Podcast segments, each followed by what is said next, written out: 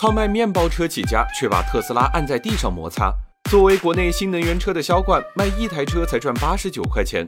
宏光 mini EV 到底图什么？商界生意经，赚钱随身听。两万八千八，宏光 mini 开回家。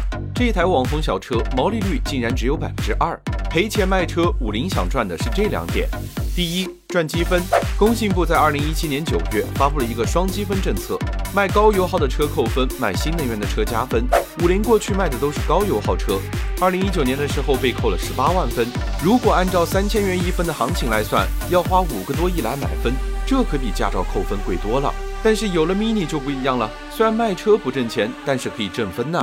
截至二零二零年，五菱的新能源积分已经达到了四十四万分，仅次于特斯拉和比亚迪，比未来、理想、小鹏这些新能源车企还要高。这四十四万分不仅能抵消卖面包车、小货车的负分，多出来的还可以卖钱。光是靠卖积分，也能让五菱盈利十几个亿。第二，赚流量。mini 的营销是一绝，和美妆、时尚博主合作推广，和喜茶、方特品牌跨界联名，高认知大品牌强曝光，mini 成为了不折不扣的流量王。有了流量就不怕销量。虽然出圈的是两万八千八的低配版，但卖的最好的其实是价格更高的中高配车型。只需加几千块就能有更漂亮的马卡龙色、更长的续航、更高的配置，低价吸引用户，高配提高收入，赚积分赚流量，不赚钱却赚这些，你觉得值吗？